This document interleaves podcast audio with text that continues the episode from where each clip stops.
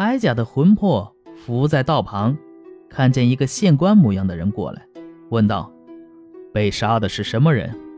在前面开路的人说：“这是某县的白知县。”县官说：“哦，他是白翁的儿子，不应该让老人看到这凶残的模样，应该把他头接上。”这时，有一个人拾起白甲的头放在脖子上，说：“邪人不要让他的脑袋长正，让头歪在肩膀上就行了。”接完头就走了。过了些时日，白甲复活了。他妻子来收尸，看看他还有一口气，就把他运了回去。慢慢灌点水也能喝下去，但只能寄居在旅店，穷得回不了家。过了半年多，白翁才得到确切的消息，派二儿子把他带回来。白甲虽然死而复生，但是头歪在肩上。眼睛能看见自己的后背，人们已不把他当人看待。白翁姐姐的儿子为官清廉，这一年被任命为御史，这些都和白翁的梦境相符。易史事说：“我私下感叹，天下官如虎而吏如狼的情况比比皆是。即使官不像虎，那些小吏。”也如同豺狼，何况有些还猛于虎呢？怕只怕人不考虑自己以后的情形，像白甲那样苏醒后能够看到自己的后背。鬼神对人的训诫也够微妙的了。邹平县的进士李匡久做官很是廉政清明，曾经有一位富民被人诬告，守门的衙役吓唬他说。县太爷让你交二百两银子，你要赶快准备好，不然的话，你官司就输定了。富民害怕了，答应给一半钱。衙役摇摇手说不行。富民苦苦哀求，衙役说：“我不是不尽力，只是怕县官不答应啊。等审问的时候，你可亲眼看到我为你说情，看县官是否允许。”就可以知道我没有别的意思。一会儿，县官审问此案，衙役知道李县令戒了烟，走近问道：“您抽烟吗？”李县令摇了摇头。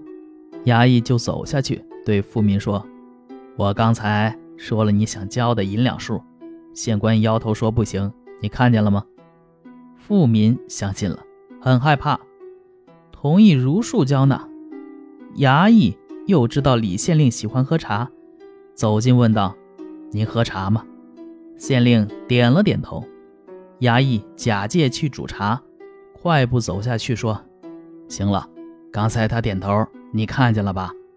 不久，案子审完了，富民被无罪释放，衙役就收取富民的钱，并且还索要谢钱。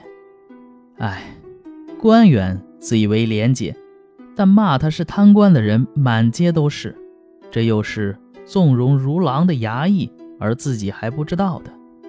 世上像这样的官员更多，可以作为当官者的一个借鉴。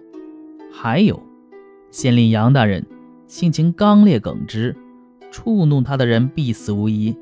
他尤其痛恨那些行为不端的差役，即便有小过失，也不宽恕。只要他威风凛凛的。在大堂上一坐，下面的小官没有敢咳嗽的。这一类小官中，如果有人出主意，他就偏反着办。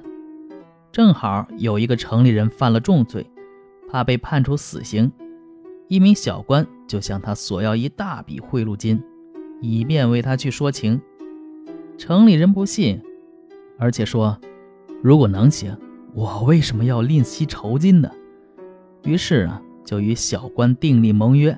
不久，杨大人审理此事，城里人不服，小官就在一旁大声呵斥说：“还不赶快如实招来，大人就要用大刑整死你了！”杨大人愤怒地说：“你怎么就知道我就一定要对他用大刑呢？想必是他给你的贿赂还没到手吧？”于是就处罚了小官，释放了城里人。城里人事后就以百金酬谢小官。要知道，豺狼狡诈多端，稍微失去觉察就为其所用，中了他的奸计。这种人正不只是凭借其爪牙在乡下吃人就算了，这种人还会败坏我们的阴德，甚至会使人身败名裂、家破人亡。不知当官的用心何在，偏偏要用小孩子去喂这些残暴的恶人。好。这篇就讲完了啊，这个其实呢是由一个故事和两个负责组成。这篇呢通过寓言揭露了明清时代啊官虎而吏狼的社会现实。当官的是老虎啊，当小吏的呢都是一群豺狼。他意图通过苦口婆心的劝导、因果报应的恐吓，改变社会的励志状况。啊，这我们现在想想，这是不可能的啊。呃，负责呢予以补充，说明既官不为虎，而吏且将为狼。就你当官的不是老虎，但你管不住底下当小吏的人是一群豺狼。啊，这里边最精彩的对话是当白甲的弟弟哭着劝说白某改弦更张，不要贪腐时，白某袒露了。官吏贪腐的最隐秘的心理，即所谓“处止之权在上台，不在百姓。上台喜，便是好官；爱百姓，何数能令上台喜也？”官职的性质决定了官员必须对授权者负责。啊，官员不是由人民选举产生的，而是由上司选拔的。这。是古今中外虽有谆谆教导、报应恐吓、严刑峻法，而贪腐官员仍然前赴后继，成为国家顽疾的根本原因。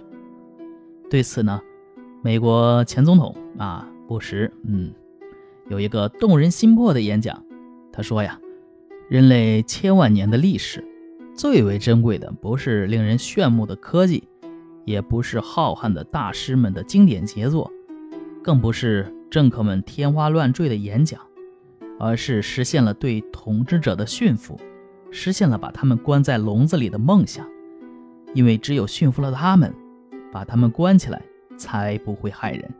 我现在就是站在笼子里向你们讲话，啊，这篇演讲是很漂亮。不过看看美国现在的啊实况，嗯，好吧，无数的实践证明啊。国家若想让官员成为公仆，让他们对人民负责，让他们清廉，最重要的就是把权力关进笼子，也就是说，得有人监督这个权力。从政治上讲，本篇故事可谓一针见血，痛快淋漓；从小说上讲呢，这篇故事却有概念化、图示化的倾向。啊，好，这一篇就讲完了。我是肖老肖。咱们下一篇接着聊。